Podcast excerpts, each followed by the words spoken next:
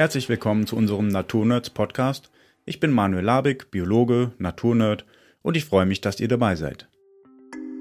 In dieser dreiteiligen Spezialreihe Urzeitlicher Spaziergang durch Deutschland werde ich aus der Nähe von Frankfurt drei verschiedene Zeiten der Vergangenheit bereisen und berichten, was ich dort vorfinde. Dafür habe ich mir extra im Netz eine gebrauchte Zeitmaschine gekauft und hoffe nun, dass sie auch wirklich funktioniert. Die erste Reise geht in das tropische Eozän vor 50 Millionen Jahren. Die Alpen wurden gerade erst geboren und es war nicht lange her, dass die Dinos ausgestorben sind. In Teil 2 werde ich in die Eem-Warmzeit vor 120.000 Jahren reisen. Deutschland war damals dicht bewaldet und beherbergte Tiere, die man hier niemals erwarten würde, sowie den Waldelefanten oder das Flusspferd. Im dritten und letzten Teil reise ich 20.000 Jahre in die Vergangenheit und schaue mir die kalte mitteleuropäische Mammutsteppe an und hoffe dabei sehr, Mammut- und Wollhaar-Nashorn zu sehen. Für unsere UnterstützerInnen gibt es Hintergrundfolgen mit tiefergehenden Infos zu diesen Zeiten sowie ExpertInnen-Interviews mit anderen Naturnerds. Ich klemme jetzt mein Mikro an den Kragen und mache mich auf in mein Büro, wo die Zeitmaschine steht. Also, bis gleich. Herzlich willkommen zu dieser Hintergrundfolge. Für UnterstützerInnen gibt es das vollständige Interview auf waldsamkeit.de. Viel Spaß! Ja, ich bin wohlbehalten aus der Eiszeit zurückgekehrt und möchte hier mal ein bisschen mehr Hintergrundinfos geben zu diesem spannenden Thema. Die Eiszeit und ihre Fauna ist ja schon seit langem Thema für verschiedene Medien. Da gibt es etliche Filme, so wie Ice Age und so weiter. Da habe ich jetzt übrigens gesehen, da gab es einen Teil, wo auch Dinos vorkommen in der Eiszeit. Das ist natürlich absoluter Quatsch. Die Nichtvogeldinosaurier sind da schon seit über 60 Millionen Jahren ausgestorben. Aber egal. Was den Begriff Eiszeit angeht, da herrscht viel Unklarheit, auch im wissenschaftlichen Bereich zum Teil weil die Begriffe manchmal sehr unterschiedlich verwendet werden. Und da möchte ich auch mal ein bisschen Ordnung ins Chaos bringen. Was ist das überhaupt Eiszeit? Da gibt es verschiedene Definitionen, aber ein Eiszeitalter wird als erdgeschichtlicher Zeitraum definiert, in dem mindestens einer der beiden Pole vereist ist. Heutzutage sind beide Pole vereist, wir leben also gerade auch in einer Eiszeit. Eiszeit bedeutet also nicht, dass es überall auf der Erde saukalt ist, karg und arktisch, wir leben gerade auch in einer Eiszeit. Je nach Zählweise gab es in der Erdgeschichte sechs Eiszeiten, die zum Teil super lange angedauert haben. So hat die paläoproterozoische Vereisung 300 Millionen Jahre lang angedauert. Ob eine Eiszeit herrscht oder nicht, wird unter anderem von der Erdumlaufbahn oder genauer gesagt die Entfernung von der Sonne bestimmt. Im ersten urzeitlichen Spaziergang war ich ja im tropischen Eozän unterwegs vor 50 Millionen Jahren Danach hat sich die Erde wieder abgekühlt und seit ungefähr 43 Millionen Jahren haben wir eben eine Eiszeit. Das wird auch das Känozoische Eiszeitalter genannt. Während einer Eiszeit ist es nicht gleichbleibend kalt, sondern es gibt immer wieder wärmere und kältere Perioden. Die wärmeren Perioden werden auch Warmzeiten oder Interglaziale, also Zwischenkaltzeiten genannt. Bei den kälteren Perioden spricht man von Kaltzeit oder eben auch glazial. Während dieser wärmeren Abschnitte innerhalb einer Eiszeit bleiben die Pole oder zumindest ein Pol weiterhin mit Eis bedeckt. Während der letzten 800.000 Jahre gab es je nach Zählweise zwischen 10 und 12 Warmzeiten und 9 Kaltzeiten. Wir schauen uns besonders das Quartär an, in dem die Erde sich seit ungefähr 2 Millionen Jahren befindet. Alle 100.000 Jahre ändert sich das Klima stark und woran das liegt, ja, das hat was mit der Erdachse, genauer gesagt mit der Präzession zu tun. Das ist super kompliziert. Habe ich selber nicht so gen äh, genau verstanden. Ähm, und das ändert sich ungefähr so alle 100.000 Jahre. Was auch interessant ist, die Kaltzeiten dauern meistens viel länger an als die Warmzeiten. So hat man im Schnitt 80.000 bis 90.000 Jahre Kaltzeit und gerade mal 10.000 bis 20.000 Jahre Warmzeit. Den verschiedenen Warm- und Kaltzeiten haben ForscherInnen Namen gegeben. In Mitteleuropa werden die einzelnen Kaltzeiten meist nach Flüssen benannt, die die größte oder weiteste Ausdehnung der Eisschilde eben angeben. So gab es eine Minde-Kaltzeit, die von der Holstein-Warmzeit abgelöst wurde. Daraufhin gab es eine Saale-Kaltzeit und eine Ehm-Warmzeit. Das ist übrigens auch die Zeit, in die ich dann gereist bin von vor 120.000 Jahren. und daraufhin gab es eine Weichselkaltzeit. Jetzt gerade haben wir wieder eine Warmzeit, das ist das Holozän. Im Holozän sind wir übrigens schon seit knapp 12.000 Jahren und bald ist mal wieder eine Kaltzeit fällig. Mal schauen, ob die dann noch kommt oder ob sich das mit dem menschengemachten Klimawandel vielleicht irgendwie ausgleicht. Mal gucken. Übrigens haben Kaltzeiten auch unterschiedliche Namen, je nachdem, von welcher Region wir sprechen. So gab es während der Elster-Kaltzeit in der Alpenregion zeitgleich auch eine Vergletscherung und hier nennt man sie Mindel-Kaltzeit. Und da gibt es eben noch weitere Entsprechungen. Ja, wie sah Europa so aus? Die Kontinente, die waren schon längst alle am Platz und sahen eigentlich so aus wie heute, zumindest was die Gesteinsmassen angeht und auch die großen Gebirgsketten waren schon lange da. Es gab jedoch eine Besonderheit. In den Kaltzeiten waren eben nicht nur die Polarregion von Eis bedeckt, sondern das Eis reichte viel, viel weiter. Skandinavien zum Beispiel war von einer 3000 Meter dicken Eisschicht bedeckt, ein richtiger Eispanzer, und das Eis reichte während der Saale-Eiszeit bis nach Düsseldorf. Das war aber nur in den kalten Abschnitten, also in den Kaltzeiten so. Und ihr erinnert euch, die Warmzeiten waren insgesamt viel wärmer und da ist das Eis dann auch wieder größtenteils geschmolzen und das Eis war dann auch wieder weg aus diesen, in diesen Regionen. Asien und Nordamerika waren miteinander verbunden und man konnte vom europäischen Festland bis nach England latschen. Und warum war das so? Nun ja, der Meeresspiegel war bis zu 100 Meter niedriger. Denn das Wasser, das war ja in Form von Schnee und Eis gebunden. Ihr erinnert euch, ne, diese riesigen Eisschilde über Skandinavien, das stand dem Meer quasi nicht mehr zur Verfügung und der Wasserstand, äh, der Meeresspiegel war einfach viel, viel niedriger als heute. Europa hatte in der Eiszeit eine gewisse Sonderstellung. Also überall auf der Erde gab es dann natürlich Eiszeit und es gab auch Schwankungen zwischen wärmeren und kälteren Perioden. Aber in Europa gab es nochmal ein paar Besonderheiten. Asien war zum Beispiel relativ gletscherfrei in den Eiszeiten, mal vom Himalaya abgesehen. Durch die großen Eisschilder in Europa geriet Europa in eine kontinentale Klimazone.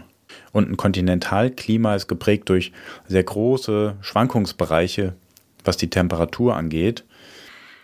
Da ist das maritime Klima, was, äh, in dem wir uns in Europa heutzutage befinden, ist da ein bisschen weniger extrem. Und im Kontinentalklima gibt es auch insgesamt weniger Niederschlag. In den Warmzeiten wiederum gab es in der Nord- und Ostsee einen gewissen Puffer und der hohe Meeresspiegel führte auch dazu, dass es einen maritimen Einfluss gab. Und da war dann das Klima ähnlicher zu heute jetzt im Vergleich. Und der Wechsel zwischen diesen stark unterschiedlichen Klimazonen, der war schon sehr besonders und auch anders als an anderen Orten auf dieser Welt. Das hatte natürlich wiederum Einfluss auf die Tier- und Pflanzenwelt und das ist auch ein Grund, warum es ein paar Tier- und Pflanzenarten in Europa nicht geschafft haben zu überleben, die es aber auf anderen, an anderen Stellen dieser Erde eben immer noch gibt. Innerhalb der Eiszeit gab es ja warme und kalte Perioden und ich habe ja auch dazu zwei unterschiedliche Zeitreisen gemacht. Einmal in die Ebenwarmzeit und einmal in die Zeit vor 20.000 Jahren in eine Kaltzeit. Und ich möchte euch etwas über die Tier- und Pflanzenwelt in dieser Zeit erzählen. Und dafür habe ich mir überlegt, dass ich das jetzt mal aufteile in drei verschiedene Abschnitte. Denn einmal gab es Tiere, die gab es nur im Interglazial, also in, der, in den wärmeren Abschnitten. Dann gab es Tiere, die gab es nur in den Kaltzeiten, also in den kälteren Abschnitten. Und dann gab es Tierarten, die kamen in beiden Abschnitten vor.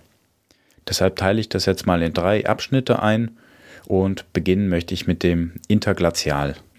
In der Ehm-Warmzeit, wie sah es hier aus? Also zur Erinnerung, das Eis hat sich dann wieder zurückgezogen, ist geschmolzen und hat den Boden freigegeben an vielen Stellen. Und Europa war komplett von Wald bedeckt. Also ich bin ja bei meiner Zeitreise durch den Wald gelaufen. Es war zwei bis drei Grad wärmer als heute und Europa war vollständig bewaldet oder fast vollständig bewaldet. Und zwar gab es hier einen mitteleuropäischen Urwald.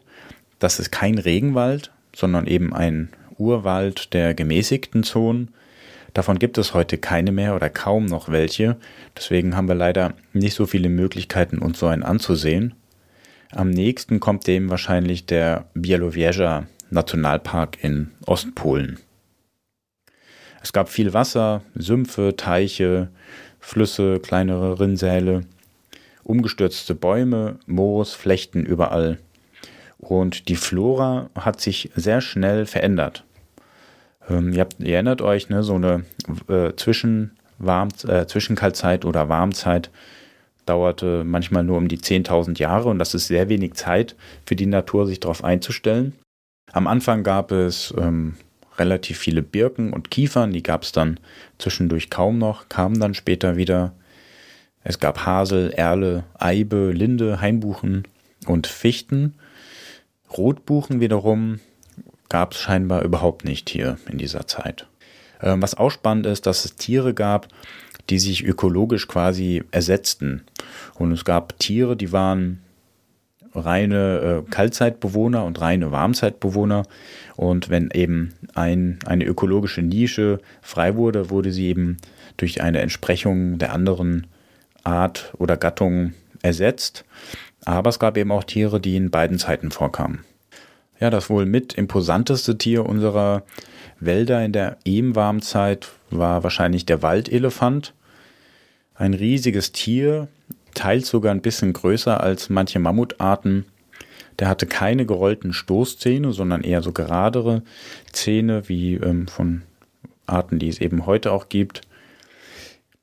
Es gibt kaum Funde dazu. Also es gibt natürlich Knochen, aber im Gegensatz zum Mammut, was dann eben oft auch im, durch den ähm, Permafrostboden auch geschützt wurde und man auch eben viele Weichteile gefunden hat, gab es das beim Waldelefanten nicht, sondern da hat sich das im Boden viel schlechter erhalten. Deshalb hat man da eben hauptsächlich Zähne und Knochen und weiß gar nicht genau, wie jetzt das Fell aussah, wie sah die Haut aus. Wahrscheinlich hatte er nicht so ein zottiges Fell gehabt wie der Mammut, sondern sah eher aus wie heutige Elefanten. Es gab dann auch eine Zwergform, die war ungefähr 90 Zentimeter hoch, richtige Mini-Elefanten auf Sizilien. Äh, das war wahrscheinlich eine Unterart des Waldelefanten und der lebte dort bis vor 100.000 Jahren. Dann gab es bei uns das Waldnashorn. Da weiß man auch nicht, ob es behaart war oder weniger. Eben aus denselben Gründen wie beim Waldelefanten, dass sich das bei uns eben nicht so gut erhalten hat. Da hat man auch nur Knochen oder Schädel und vor allem Zähne.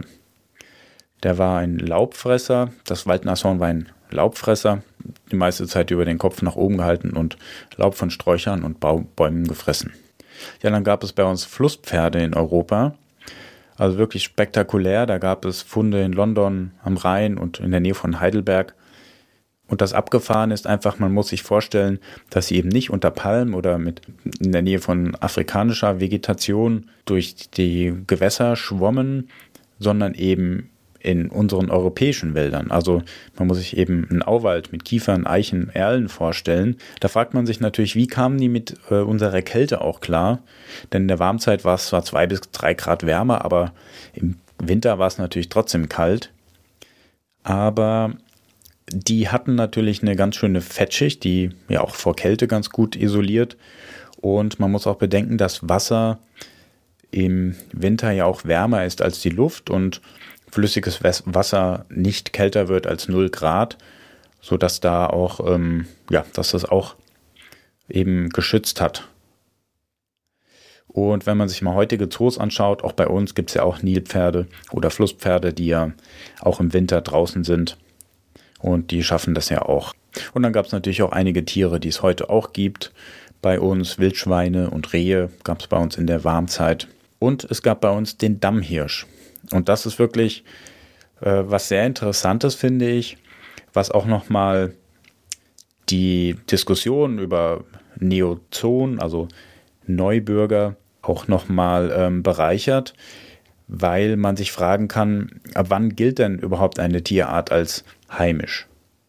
Der Dammhirsch zum Beispiel, der war in der Ehm-Warmzeit bei uns heimisch, den gab es also bei uns hier, ist dann ausgestorben und wurde im Mittelalter bei uns wieder ausgesetzt und eingebürgert. Und heute gilt er als Bürger, als Neubürger und der war aber hier mal heimisch in der Ebenwarmzeit. Dann gab es bei uns Auerochsen in der Warmzeit in den Wäldern. Es muss schon auch ein krasser Anblick gewesen sein, so ein Ochse in einem dichten europäischen Urwald. Die waren ziemlich groß, hatten sehr große ähm, spitze Hörner, nicht viel größer als die als große moderne Rinderrassen, aber trotzdem sehr sehr imposant. Hausrinder wurden übrigens auch aus Auerochsen gezüchtet, allerdings nicht hier in Europa, sondern in Asien. Und von Asien aus wurden sie dann nach Europa gebracht und haben sich dann zum Teil auch mit unseren hier in Europa immer noch vorkommenden Auerochsen auch gekreuzt. Der letzte Auerochse wurde dann im 17. Jahrhundert erschossen und wurde eben vom Menschen ausgerottet bei uns. Ja, dann gab es bei uns das Wiesent oder auch Waldbison genannt, auch mit dem amerikanischen Bison verwandt. Das ist dann irgendwann ausgestorben oder wurde äh, ausgerottet. Und da gibt es jetzt im Rothaargebirge gibt's wieder so ein Projekt, die da, da gibt es wieder freilaufende, freilebende Wiesente.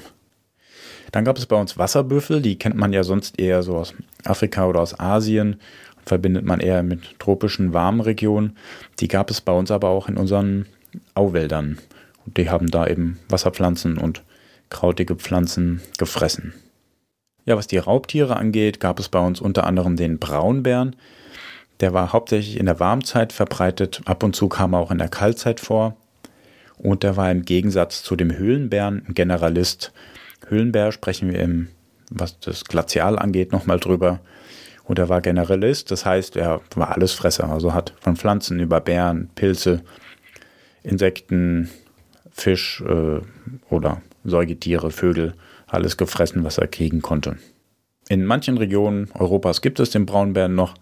Bei uns, äh, ja, wie, wie ja bekannt, überschreitet er ab und zu mal eine Grenze, wird dann aber auch meistens gleich wieder abgeknallt. Dann gab es bei uns den Schwarzbären, kennt man heute auch eher aus Nordamerika. Ein etwas kleinerer Bär, der ziemlich gut klettern kann. Dann gab es noch ein Raubtier, was man eher nicht so wirklich in Mitteleuropa erwartet, und zwar Leoparden. Die kommen eben nicht nur in warmen Gebieten vor, ne? also es gibt ja auch die Art des Schneeleoparden zum Beispiel, der auch in kalten Regionen vorkommt. Und in unserer Warmzeit kam er vor, der Leopard oder eine Leopardenart, aber auch zum Teil in Kaltzeiten. Dann gab es Arten, die es bei uns noch oder wieder gibt, wie Luchs, Feldhase, Biber, Sumpfschildkröten und es gab Stachelschweine. Diese Stachelschweine waren eine europäische Art, die jetzt nicht direkt mit, mit den afrikanischen Arten verwandt waren. Die gab es aber nur für relativ kurze Zeit und auch nur in den Warmzeiten. Ja, wie sah die Flora und die Fauna jetzt während der Glaziale, also der kalten Perioden aus? Es gab sehr kalte und auch etwas mildere Phasen. Während der kalten Phasen war Europa ziemlich baumfrei. Es gab so ein paar Sträucher, ein paar zwergwüchsige Bäume, aber richtige Wälder gab es nicht. Während der wärmeren Perioden innerhalb der Eiszeit gab es schon so lichte Kiefern, Birkenwälder, aber jetzt auch nicht wirklich zu vergleichen mit heutigen Wäldern oder auch mit Wäldern ähm, aus den wärmeren Perioden. Ich habe ja schon erzählt, dass Skandinavien von einem riesigen Eisschild bedeckt war, bis zu 3000 Meter dick. Und auch in den Alpen gab es einen sehr, sehr großen Gletscher. Und beide sind eben immer wieder abgeschmolzen und sind wieder gewachsen und haben dadurch natürlich auch stark die Landschaft geprägt. Und ähm, das meiste Leben hat sich eben zwischen diesen beiden riesigen Gletschern abgespielt. Ja, wie sah es jetzt dazwischen aus, zwischen Skandinavien, Gletscher und Alpen? Dort war es etwas Tundra ähnlich und dieser Lebensraumtyp wird Mammutsteppe genannt. Warum es eigentlich doch nicht wirklich eine Tundra ist ähm, oder war, da gehe ich gleich nochmal drauf ein. Auf jeden Fall herrschte Permafrostboden. Und bei Permafrostboden denkt man oft, dass der Boden dauerhaft äh, viele, viele Meter tief gefroren ist also das ist nicht ganz so. Die oberste Schicht taut oft auf beim Permafrostboden in den wärmeren Perioden und friert dann wieder zu. Aber es gibt, wie gesagt, immer wieder Perioden, da ist die oberste Schicht ähm, nicht gefroren.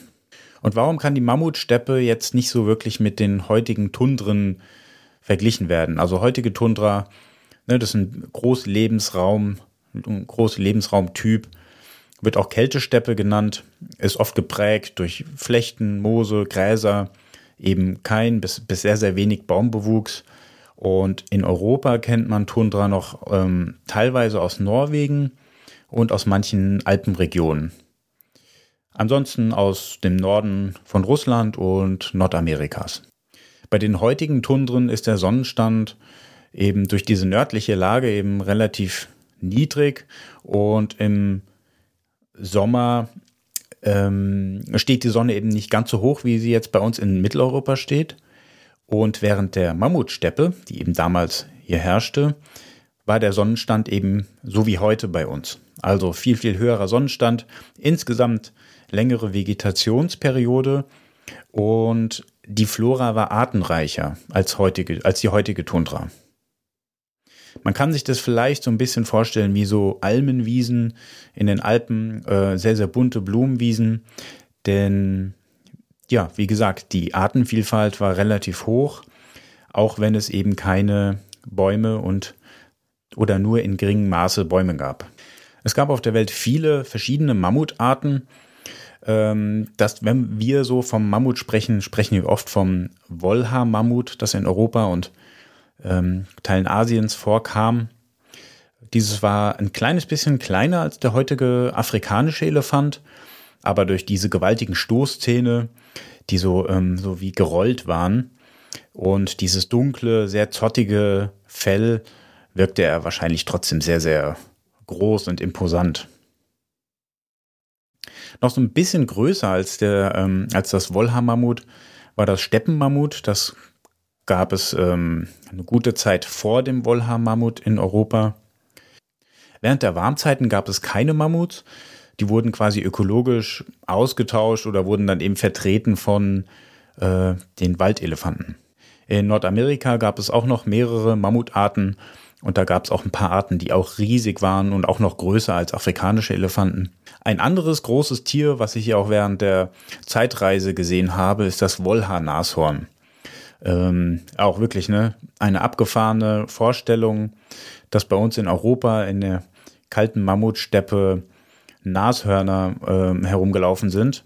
Aber das war eben so. Und die gab es wahrscheinlich nicht in sehr, sehr großer Zahl. Aber es gibt auf jeden Fall einige Funde. Daneben gab es äh, in der Steppe, in der Mammutsteppe, das Steppennashorn. Das war eher ein Grasfresser, wie man so am, an der Schädelform erkennt und auch an den Zähnen. Ein weiteres interessantes Säugetier, was man jetzt vielleicht nicht unbedingt in der europäischen Mammutsteppe vermuten würde, was aber zum Teil eben auch in den wärmeren Gebieten unterwegs war, war der Esel, Wildesel. Der hat nichts mit den äh, Haustiereseln, die wir heute kennen, zu tun. Die wurden nämlich hauptsächlich aus afrikanischen Wildeselarten gezüchtet. Diese europäischen Wildesel äh, haben nicht überlebt, die gibt es quasi nicht mehr. Eine ganz typische Art der Mammutsteppe war das Rentier. Und die gibt es ja heute auch quasi noch in der Tundra und in vielen Gebieten des Nordens. Diese wurden sehr, sehr viel gejagt. Die gab es auch in wirklich sehr, sehr großen Mengen, in großer Zahl und wurden sehr bevorzugt von den Menschen unter anderem gejagt. Eine andere herdenbildende Art war das Steppenbison. Das hatte im Vergleich zu den heutigen Bisons, die man so aus Nordamerika kennt, oder auch im Vergleich zum Wiesent, ziemlich große Hörner und das kam auch nur in der Kaltzeit vor. Ein anderes Tier, das man aus den nördlichen Gefilden heute kennt, ist der Moschusochse und den gab es eben auch bei uns in der Kaltzeit flächendeckend. Der kam auch in der Mammutsteppe vor. Erinnert euch, während der Zeitreise habe ich einen totes Tier liegen sehen, an dem gefressen wurde. Das war eine Saiga-Antilope. Die kam nur in der Kaltzeit vor. Und das waren Antilopen, die sehr, sehr große Schnauzen hatten.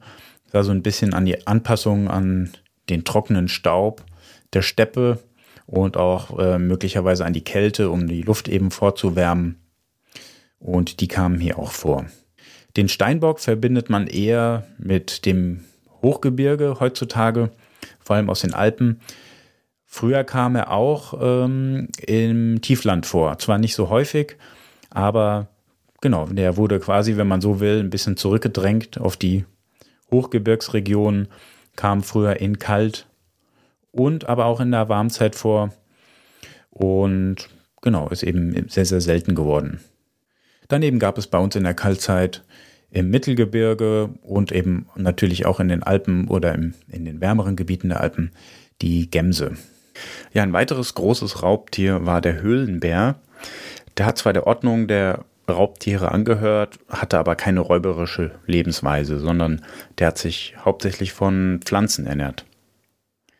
Der Name Höhlenbär ist so ein bisschen irreführend, weil der hat nicht nur in Höhlen gelebt, aber dort hat man eben die meisten Knochen gefunden, dort haben sie sich am besten gehalten und deswegen hat man ihn Höhlenbären genannt. Als man die ersten Knochenansammlungen von äh, mehreren Höhlenbären in, den, in einigen Höhlen gefunden hat, dachte man zunächst, dass es wohl an der Sintflut lag, dass da Knochen dann oder tote Bären in die Höhlen gespült wurden oder dass es ein, eine Art Massenaussterben, vielleicht durch Krankheit oder sowas gab. Tatsächlich ist es so, ähm, wenn man sich mal überlegt, über was für eine große Zeitspanne wir hier sprechen, also von mehreren zehntausend Jahren, äh, wenn da alle paar Jahre mal ein Bär in der Höhle verendet, dann kommen da über diese große Zeitspanne eben auch sehr viele Knochen zusammen. Die Höhlenbären waren sehr groß, äh, teilweise bis zu dreieinhalb Meter lang oder hoch, wenn sie sich aufgestellt haben, hatten eine Schulterhöhe von 1,70 Meter. Also der Eisbär, der hat maximal eine Körperlänge von drei Metern, also sogar noch größer als der riesige Eisbär. Das waren schon imposante Tiere, aber wie gesagt, das waren hauptsächlich Pflanzenfresser. Während der Kaltzeiten ist der Eisbär auch relativ weit in den Süden gekommen. Der ist bis äh, nach Dänemark gekommen in den Eiszeiten, nach Deutschland direkt nicht.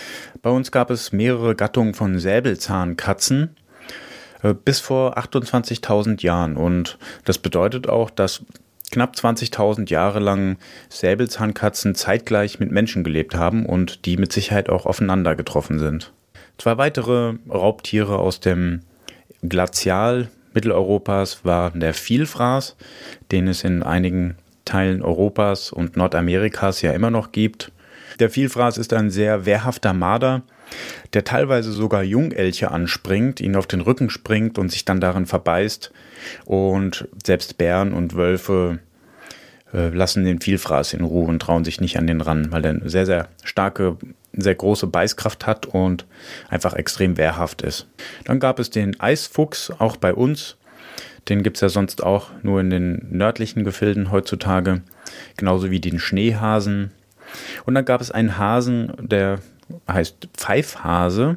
Der hatte ganz kurze Ohren und war nicht viel größer als eine Ratte. Besonders auffällig müssen auch die Maulwurfshügel gewesen sein. War, wie die Funde zeigen, gab es da auch eine relativ große Zahl an Maulwürfen und die waren sogar ein kleines Stückchen größer als unsere heutigen Maulwürfe. Ja, bis jetzt habe ich Tierarten vorgestellt, die entweder in den wärmeren Abschnitten oder in den kalten Abschnitten der Eiszeit vorkamen. Natürlich gab es auch noch Tierarten, die in beiden klimatischen Abschnitten vorkamen und die möchte ich jetzt noch vorstellen. Sowohl in den wärmeren Abschnitten, in denen Deutschland fast komplett mit Wald bedeckt war, als auch in den kalten, in der Mammutsteppe, gab es Pferde. Die Vorfahren der Pferde gab es in Europa auch schon, sind dort aber ausgestorben. In Nordamerika haben sie sich aber gehalten, haben sich da dann weiterentwickelt und sind dann über Asien wieder nach Europa gekommen. Pferde kamen bei uns in den Warm- und den Kaltzeiten vor und wurden auch sehr viel gejagt. Also das weiß man von den Höhlenmalereien, aber auch von den Knochenfunden. Im Holozän, also dem letzten äh, Abschnitt, wurde das Pferd dann in Europa ausgerottet oder es ist andersweitig ausgestorben. Das weiß man nicht genau. Vor 6000 Jahren wurde das Pferd, also das Wildpferd, in der asiatischen Steppe domestiziert und seit knapp 5000 Jahren gibt es auch domestizierte Pferde bei uns in Europa. Der Begriff Wildpferd ist, ähm, wird man sehr unterschiedlich verwendet. Meistens meint man damit eigentlich verwilderte Haustiere. Also die Urpferde, die wild, eigentlichen Wildpferde, die gibt es nicht mehr. Ja, warum die Wildpferde in Europa ausgestorben sind, das weiß man nicht genau. Das wird hitzig diskutiert. Ähm, wahrscheinlich lag es auch am Klimawandel. In Nordamerika, da weiß man, dass tatsächlich die indigene Bevölkerung das Pferd ausgerottet hat. Die haben die gejagt und auch äh, gegessen. Und in Nordamerika gab es dann keine Pferde mehr, bis eben die Spanier sie nach Mittelamerika gebracht haben und dadurch weiter nördlich dann eben auch in Nordamerika wieder da waren. Ja, ihr erinnert euch, ich habe diesen riesigen Hirsch gesehen am Gewässer, der hat da ein paar Pflanzen vom Gewässerufer gefressen. Und diese Riesenhirsche müssen wirklich sehr eindrucksvoll gewesen sein. Also die hatten eine Spannweite von bis zu dreieinhalb Metern. Das Geweih hat 40 Kilogramm gewogen. Also das muss ein riesiges äh, Gerät gewesen sein. Und wenn man sich mal so ein Skelett anschaut, die waren wirklich äh, sehr eindrucksvoll. Vom Körper her ähnlich wie ein Elch, was die Größe angeht, nur halt das Geweih einfach immens. Und das muss tatsächlich sehr schwierig gewesen sein, für diesen Hirsch an so viel Mineralien zu kommen. 40 Kilogramm muss man dann auch erstmal quasi an Mineralien überhaupt fressen, um den, um diese Masse aufbauen zu können. Elche gab es auch bei uns in der Warm- und auch in der Kaltzeit. Und seit der Römerzeit äh, sind die Elche bei uns ausgestorben. Und ja, ab und zu wandert mal wieder ein Elch bei uns ein. Wenn wir Glück haben, gibt es auch bald wieder regelmäßig bei uns Elche. Rothirsche waren auch nicht so anspruchsvoll, die gab es auch in der Kaltzeit und in der Warmzeit. Und genau, kann man ja bei uns heute noch sehen, wenn man Glück hat. Was die Raubtiere angeht, besonders eindrucksvoll war wahrscheinlich der Höhlenlöwe. Den gab es in der Kaltzeit und aber auch in der Warmzeit. Und bis zum Beginn des Holozäns gab es den in ganz Eurasien. Auf dem Balkan gab es eventuell noch Höhlenlöwen bis zum 6. Jahrhundert vor der Zeitenwende. Aber da weiß man nicht genau, ob es sich um, um einen afrikanischen Löwen gehandelt hat oder ob es tatsächlich noch äh, verbleibende Höhlenlöwen gewesen sind. Untersuchungen zeigen schon eher, dass es wahrscheinlich eine eigene Art war. Und von den äh, Höhlenmalereien wissen wir, dass sie keine Mähne gehabt haben. Im Gegensatz zu den ähm, heutigen Rezentenlöwen. Die waren sehr groß. Ähm, Löwen, also heutige Löwen in Afrika sind ja schon sehr große Tiere, aber die Höhlenlöwen waren noch mal größer. Die waren bis zu 10% größer. Dann gab es Höhlenhyänen. Wirklich abgefahren, ne? also dass es bei uns mal Hyänen gab und das ist gar nicht so lange her. Die Höhlenhyänen werden auch so die Freunde der Paläontologen genannt. Warum ist das so? Höhlenhyänen haben sehr gerne Aas und ja, tote Tiere in Höhlen geschleppt, um sie da in Ruhe fressen zu können. Und das war natürlich ein Glück für die Paläontologen und Paläontologinnen, weil in Höhlen halten sich Knochen natürlich viel besser als einfach draußen, wo sie der Witterung ausgesetzt sind. Und deshalb haben sie dazu beigetragen, dass man heute noch relativ viele Funde in den Höhlen eben hat. Höhlenhyänen waren äh, ähnlich wie bei den Löwen auch ein bisschen größer als die Rezentenarten. Die waren wahrscheinlich verwandt mit der Tüpfelhyäne, die es heute in Afrika gibt. Und genau, vor 20.000 Jahren gab es eben auch noch Höhlenhyänen bei uns. Dann gab es Wölfe, die gab es in der Kalt- und der Warmzeit, was auch wieder zeigt, was für ein, ja, was, wie anspruchslos eigentlich Wölfe sind. Und die haben auch mit das größte Verbreitungsgebiet überhaupt auf der Welt was die Säugetiere oder die Raubtiere auch angeht. Was die Domestikation angeht, weiß man nicht genau. Man glaubt, dass es mehrfach und unabhängig voneinander geschehen ist. Also wahrscheinlich auch in Europa, dann vielleicht auch nochmal unabhängig in Nordamerika oder auch in Asien. Dann gab es bei uns noch Rotfuchs und Dachs, die auch jeweils in der Kaltzeit und auch in der Warmzeit gelebt haben. Auf eine Sache würde ich gerne noch eingehen. Ähm, man kann sich das nicht so vorstellen, dass die einzelnen Arten, die es jetzt zum Beispiel nur in den Kaltzeiten gab, dass die bei uns komplett ausgestorben sind, sobald es wieder wärmer wurde und es ein Interglazial gab. Es war also nicht so, dass ähm, das Mammut in der Mammutsteppe, als es wieder wärmer wurde und Deutschland bewaldet war, sich zu einem äh, Waldelefanten entwickelt hat oder so. So kann man sich das nicht vorstellen, sondern für das Überleben einer Art ist es gar nicht so wichtig, dass die Art im temporären, also im vorübergehenden Lebensraum überlebt, sondern im Kerngebiet. Und Kerngebiet für die Mammuts war zum Beispiel Russland. Also, als es bei uns wieder wärmer wurde, sind die Mammuts bei uns ausgestorben Und in Russland haben diese Mammuts aber zeitgleich noch gelebt, denn dort war weiterhin Mammutsteppe. Als es dann bei uns wieder kälter wurde, während eines Glazials, ähm, sind die Waldelefanten bei uns ausgestorben und die Mammuts sind wieder eingewandert aus Russland, aus ihrem Kerngebiet. Und dasselbe gilt für die Arten, die nur in den warmen Zeiten vorkamen. Die sind dann aus Süd- oder Südwesteuropa eben wieder eingewandert. Denn dort in ihrem Kerngebiet haben sie eben überlebt.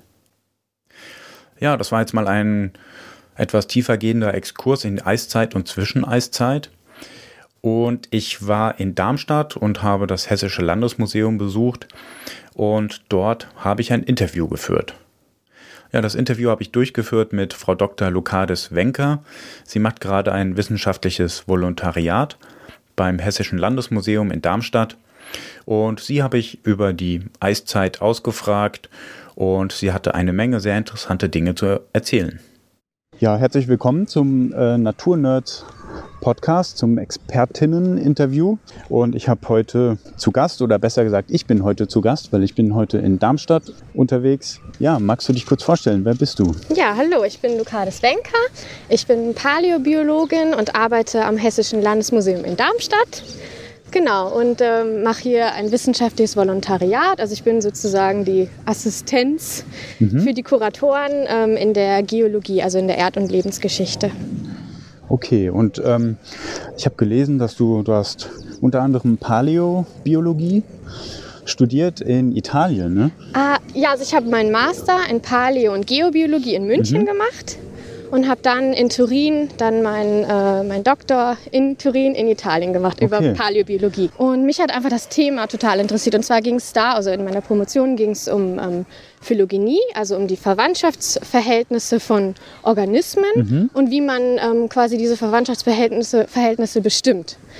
Also quasi, es war eine sehr methodische Arbeit und ähm, das hat mich einfach super fasziniert. Es hat auch bisschen mit Computer oder sehr viel eigentlich ja. auch mit Computer zu tun hat, einfach mit dem Programm selber. Und äh, ja, das hatte mich einfach sehr gereizt. Und dann habe ich mich leiten lassen äh, von dem, was mich interessiert hat. Und so ist es eigentlich auch immer gewesen. Also ich immer okay, geguckt. also die Neugier war dann quasi genau. Antrieb.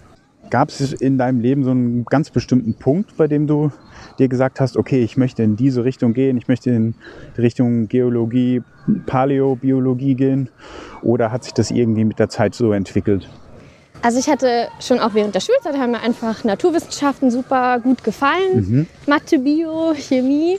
Und dann hatte ich mich eben dann entschieden, dass ich ein Geologiestudium, also Geowissenschaftsstudium mache, was ja so irgendwie alle Naturwissenschaften so ein bisschen ja, vereint. Ja. Und dann im Studium habe ich dann äh, quasi so mehr und mehr mich in die Richtung entwickelt, hatte auch dann mal ein, so ein Praktikum gemacht in der Bayerischen Staatssammlung und konnte dann da mit so einem Fischfossil, das konnte ich dann beschreiben und einfach so mit dem Fossil arbeiten. Und da, ab dem Punkt war dann einfach, also da war ich Feuer und Flamme für ja. die Paläontologie. Ja. Und da war auch eigentlich klar, ich möchte gerne in einem Museum später arbeiten mhm. und einfach, ja, Fossilien und Sammlungen und. Äh und du hast erzählt, ne, du machst ein Volontariat am Hessischen Landesmuseum in Darmstadt. Mhm. Ähm, warum macht man das? Kannst du da mal kurz erzählen, warum man im naturwissenschaftlichen Bereich das macht und was so deine typischen Aufgaben sind am Landesmuseum? Mhm. Also man kann sich das eigentlich so vorstellen, dass dieses wissenschaftliche Volontariat nochmal so eine Ausbildung oder Weiterbildung ist, um dann später im Museum als Kurator oder ähnliche Positionen ähm, dann bekleiden zu können, als mhm. Kurator arbeiten zu können.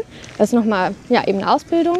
Und man macht im Grunde alle Tätigkeiten, die dann auch äh, ein Kurator machen würde, natürlich unterstützend und begleitend. Mhm. Zum Beispiel haben wir jetzt gerade ähm, eine neue Sonderausstellung eröffnet und dann die American Hyena, die man sich jetzt gerade anschauen kann, noch bis zum 19. Juni bei uns im Museum über ein Mastodon-Skelett mhm. und dessen Geschichte. Also habe ich eben bei der Vorbereitung von der Ausstellung geholfen. Das war dann so Objekttexte, Korrekturlesen zum Beispiel oder auch der Audioguide, als der erstellt wurde.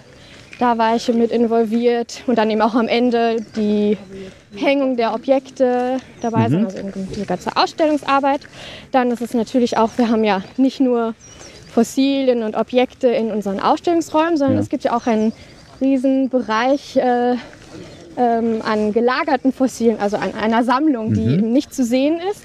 Und ähm, Da muss man halt auch ab und an schauen, ist da alles noch in Ordnung. Wir haben zum Beispiel auch einen Stickstoffschrank, der muss auch kontrolliert werden. Und wenn zum Beispiel Gastwissenschaftler zu Besuch kommen und ähm, Fossilien sich anschauen möchten, um Forschung zu betreiben, dann müssen die auch betreut werden, denen müssen die Fossilien gegeben werden. Und genau sowas mache ich halt. Ja. Und ja, und dann zum Beispiel auch Führungen mhm. durch das Museum geben. Also sehr divers und ja. ähm, macht mir unheimlich viel Spaß. Ja, klingt sehr abwechslungsreich genau. auf jeden Fall. ähm, das ist eigentlich auch nochmal ein spannender Punkt. Ne, so in einem Museum gibt es natürlich die Exponate oder die Ausstellungsstücke, die jeder und jede zu Gesicht bekommen, wenn sie eben das Museum besuchen. Aber du hast gerade schon erzählt, es gibt auch eine Menge ähm, Fundstücke, die niemand sieht, weil sie eben eingelagert sind. Mhm. Und kannst du ungefähr abschätzen, wie so das Verhältnis ist? Also wie viel Prozent der Fundstücke kann man öffentlich sehen und wie viele sind quasi eingelagert und gar nicht wirklich sichtbar erstmal? Also eine genaue Prozentzahl kann ich dir leider nicht geben, aber es sind deutlich mehr Objekte in der okay. Sammlung als in der Ausstellung. Okay.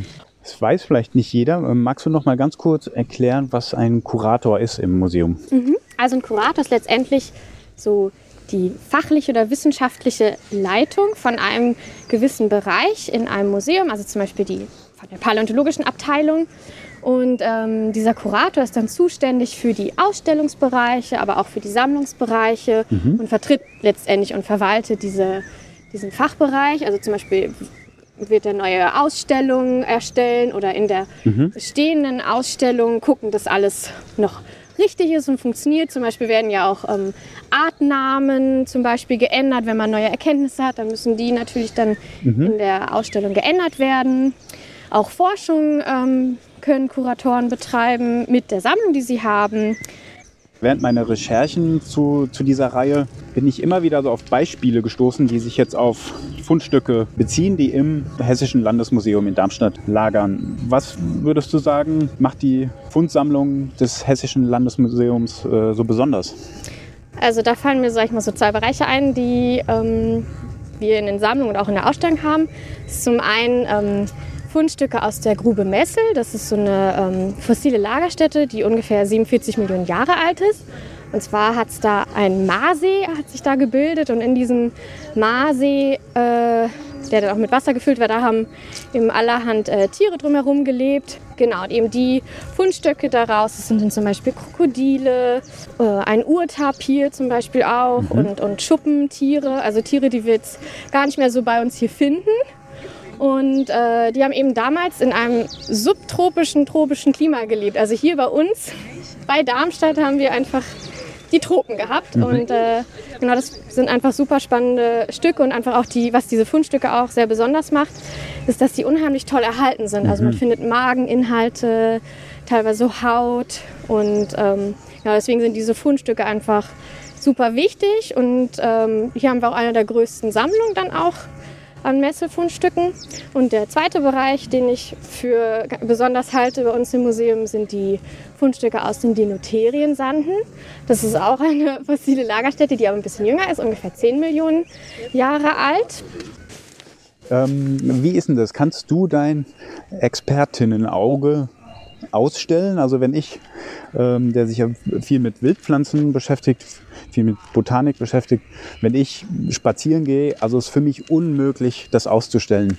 Ich, ich muss auf den Boden gucken oder muss mir holzige Pflanzen anschauen.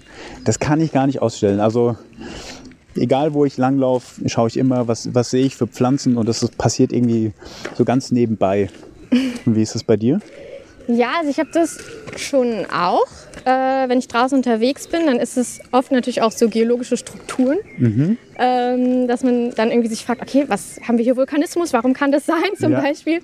Ähm, ich erinnere mich nur an eine Exkursion, von die wir in Griechenland hatten und wir hatten, sind dann mit Studienfreunden, haben wir einen Aufenthalt noch in Athen gehabt. Alle Menschen haben sich die Akropolis angeschaut, wir haben uns das, den Felsen angeschaut, das Gestein, auf okay. dem die Akropolis ah, stand. Ja. so, ähm, also natürlich guckt man da schon dann genauer hin. Oder ich habe das auch, wenn ich in Museen gehe, dass ich mir dann mhm. anschaue, ah, okay, wie ist die Ausstellung okay. gemacht? Ja, okay. Mhm. Das ist jetzt so ein Stil, keine Ahnung. Ähm, genau, also das ist dann. Ja. Aber ich kann schon auch genießen, wenn ich dann durch die ja. Natur gehe. Ja.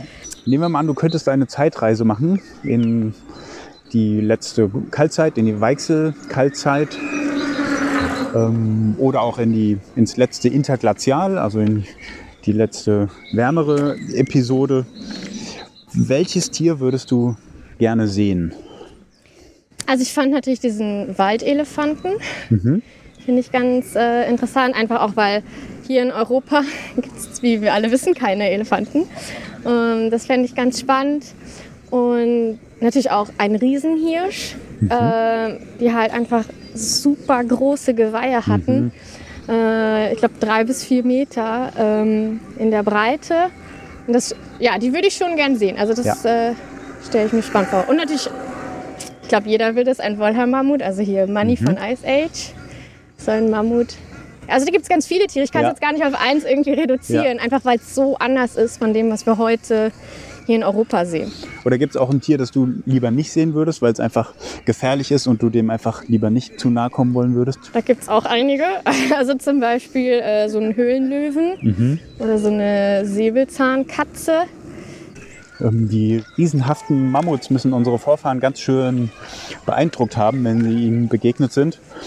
Und es wird ja ganz heftig diskutiert, inwiefern die frühen Menschen Mammuts auch bejagt haben. Ne? Also da gehen mhm. die Vorstellungen reichen von super selten bejagt, wirklich nur in Ausnahmefällen und meistens eher tote Tiere verwendet, bis hin zu, der Mensch hat die Mammuts ausgerottet. Mhm. Das ist ja eine riesige Brand Bandbreite. Wie, wie schätzt du das ein? Wie würdest du dich da so positionieren? Ja, also man hat natürlich auf der einen Seite Belege, wo ähm, riesige Ansammlungen von Knochenresten sind, von äh, Mammuts. Also das waren vorzugsweise dann Jungtiere, die natürlich leichter zu erlegen waren. Ja. Das hat man schon gesehen. Also äh, ich bin da ist schwierig zu sagen. Also ich bin da der Meinung, es ist auf jeden Fall eine Mischung mit Sicherheit gewesen. Der Mensch hat einen Einfluss gehabt. Also man sagt Overkill dazu, wenn mhm. der, der Mensch quasi sie ausgerottet hat durch Töten. Also ich glaube, es war eine Mischung eben aus diesem Overkill und dem Klimawandel. Man findet zum Beispiel in Tschechien, findet man ähm, Tschechien, Polen, auch noch in anderen Regionen, da findet man große Ansammlung von Knochenresten, wo quasi große Massen von äh, Mammuts zerlegt wurden und dann verspeist ja. wurden von Menschen. Das waren dann aber vorzugsweise auch ähm, schwache und Jungtiere. Okay. Das waren dann schon eher die kleinen und schwächeren Tiere. Natürlich, wenn du die kleinen und schwachen tötest, dann kommt ja, ja die Generation nicht ja. nach. Ähm, also das war auf jeden Fall schon auch. Und wenn du dann eben schon eine geschwächte Population hast und dann die Klimabedingungen sich auch noch ins Negative entwickeln, führt dann letztendlich zum Aussterben. Was ich mir kaum vorstellen kann, ist, dass so ein, ein, ausgewachsenes Mammut zu erlegen, das muss ja auch super gefährlich gewesen sein. Ne? Mhm. Ne? Elefanten gehören zu den gefährlichsten Landtieren, auch heute noch. Mhm. Ähm, und warum sollte man so ein großes, gefährliches Tier jagen, wenn man auch andere, weniger gefährlichere Tiere jagen kann, die vielleicht auch leichter zu erlegen sind? Ja, aber wahrscheinlich ist, wie du sagst, ne, dass man dann eher schwächere Tiere gejagt hat. Wenn ja. du jetzt von so äh, Knochenansammlungen sprichst, ist es dann nicht auch möglich, dass quasi einfach verendete Tiere aus der Region quasi verwertet wurden und die Knochen zusammengetragen wurden? Oder kann man mhm. schon an den Schnittspuren der Knochen und so kann man schon sehen, okay, da wurde einfach ein, ein Speer reingejagt? Genau, also da meine ich, sieht man auch so, so Schabespuren, wie das Fleisch vom Knochen abgeschabt wurde. Und man ähm, hat zum Beispiel auch von ähm, Isotopenanalysen, also die mhm. Zusammensetzung ähm, in den Zähnen, daraus kann man ableiten, was jemand gegessen hat. Ja. Zum Beispiel. Und da hat man auch festgestellt, so wie die Zusammensetzung ist, dass Menschen äh, damals auf jeden Fall auch Mammutfleisch gegessen haben müssen. Mhm. Ähm, genau. Aber es könnte ja dann auch quasi von, könnte ja auch Aas gewesen sein, oder? Also von ja, klar, toten Tieren, genau. dass die quasi gar nicht unbedingt gejagt wurden, sondern wenn die alte, schwache Mammuts eben gestorben sind oder vielleicht mhm. auch von anderen Beutegreifern getötet wurden. Das wird es, denke ich, auch gegeben haben. Und was man zum Beispiel auch, also jetzt andere Tiere, zum Beispiel der Höhlenbär, von dem ähm, geht man jetzt mittlerweile aus, dass der auch äh, stark ausgerottet wurde durch den Menschen, weil man da wirklich auch diese Ritzspuren äh, an den Knochen findet, wie das Fleisch abgeschabt wurde.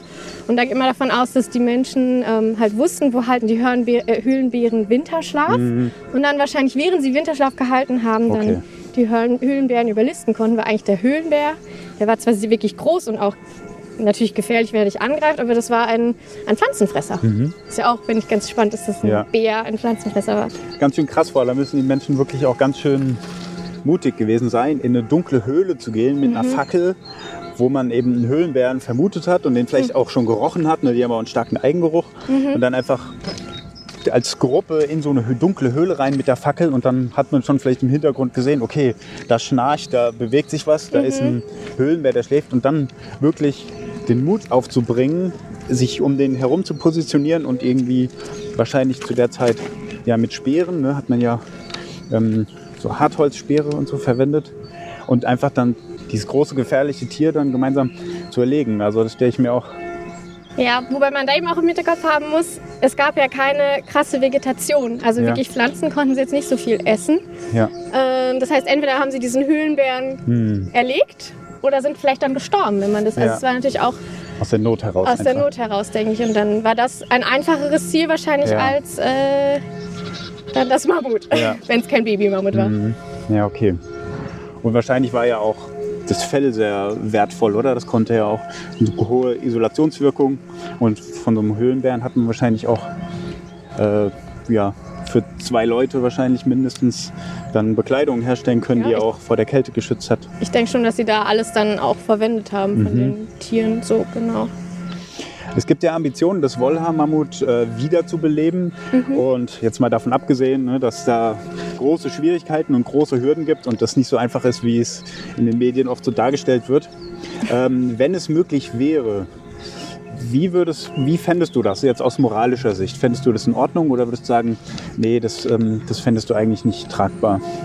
Also ich finde es ganz klar nicht in Ordnung, weil wir auch eben der Lebensraum, in dem die Mammuts damals gewohnt haben, also diese Mammutsteppe mit diesen Gräsern oder mit dem Steppengras, was das Mammut fressen konnte, das gibt es heute nicht mehr.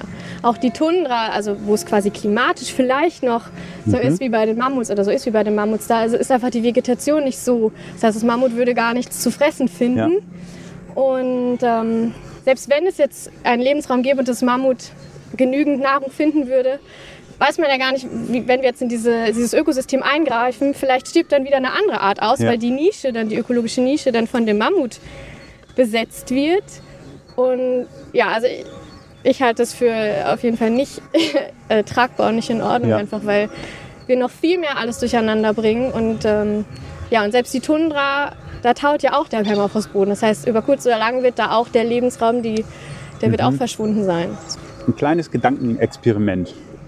Ähm, stell dir mal vor, du könntest eine Zeitreise machen. Ne? Ich hätte jetzt hier eine kleine Zeitmaschine mitgebracht und du hättest die Möglichkeit, für einen Tag in die Vergangenheit zu reisen, unter der Prämisse, dass dir nichts passieren würde. Also du wärst mhm. quasi unsichtbar und unverwundbar, könntest also auch in gefährlichere Zeiten reisen. Gibt es da eine besondere Zeit, die dich reizen würde und wo du sagen würdest, ja, da würde ich jetzt mal für einen Tag hinreisen, um zu gucken, wie es wirklich war? Mhm, ja, und zwar finde ich super spannend, so vor ungefähr 31 Millionen Jahren. Und zwar auch hier in der Ecke, also so Mainz-Frankfurt. Da hat der Sameresarm hat sehr weit heruntergereicht, eben auch bis in unsere Gefilde.